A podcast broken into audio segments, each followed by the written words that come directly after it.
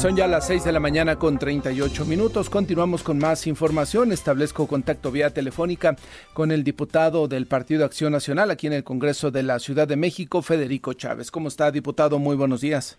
Buenos días, Martín. Gracias. Buenos días a ti y a todos los que nos escuchan. Gracias por estar esta mañana. Como decimos los periodistas, el metro todos los días da nota, todos los días da noticia. A veces no son tan agradables, diputado. Sí, desafortunadamente llevamos muchísimo tiempo con malas noticias todos los días del metro y tenemos autoridades en el gobierno de la ciudad que desafortunadamente son insensibles al, padecer de todas las personas que utilizamos este transporte que es el más grande de la ciudad y el más utilizado. ¿Qué está planteando el PAN para pues eh, hacer algo y pues no sé si habrá que canalizarle más recursos, habrá que eh, hacer algo para mejorar las condiciones del metro, diputado? Sí, mira, nosotros desde el Grupo Parlamentario de Acción Nacional hemos estado denunciando con campañas en, redes sociales, eh, ingresando documentos al, mismo sistema de transporte, solicitando la reparación. Esta, desafortunadamente, esta misma afectación que es la última noticia de las escaleras que ahora intentan cubrir diciendo que alguien eh, presionó un botón. Pues nosotros tenemos un documento de la diputada Ana Villagrán de hace un año, donde solicitábamos la reparación, las tenían cerradas, no se les dio el mantenimiento adecuado.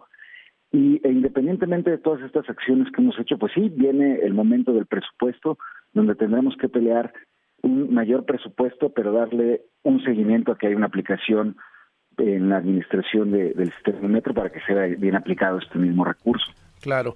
Eh, en, estamos en el tema de la glosa del informe. No sé si tienen previsto el director del metro en algún momento ya fecha establecida o lo van a llamar ustedes aparte para que pues eh, dé información, ¿no? Y a partir de ahí tomar decisiones, diputado.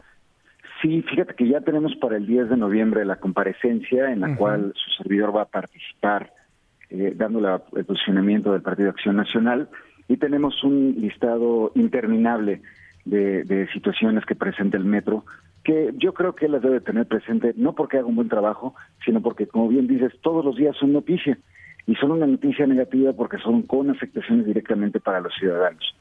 Eh, lamentamos mucho que desacrediten las denuncias que hacemos también en, en, el informe del jefe de gobierno. Nos mencionaba que no politicemos el tema del metro. Bueno, pues cómo, ¿en qué cabeza cabe pensar que el denunciar, el gestionar todos estos problemas que hay es politizar?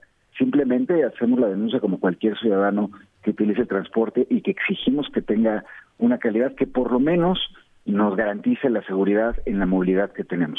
Y que es algo evidente, ¿no? Es algo evidente, solo basta caminar algunas estaciones o subirse en algún momento de la hora pico para ver la crisis que está atravesando el metro y como que negarlo y pedir no politizarlo es tratar de ocultar una realidad que además no es de esta administración, sino es de años atrás un total descuido en el tema de la falta de mantenimiento, diputado.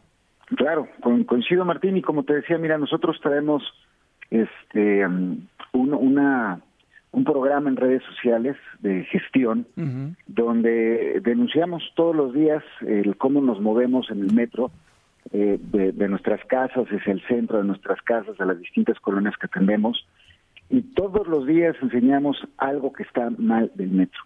Eh, el engañarse de manera individual como autoridad y decir que no pasa nada que se está politizando demuestra la insensibilidad que tenemos por todas las acciones que han pasado, desde que meten a una persona a la cárcel porque se le caen unas aspas, hasta decir que hoy eh, las nueve personas accidentadas es porque se apretó un botón, pues ya es, tratar de hacer vista ciega a lo mal que se está haciendo el trabajo ahí en el metro.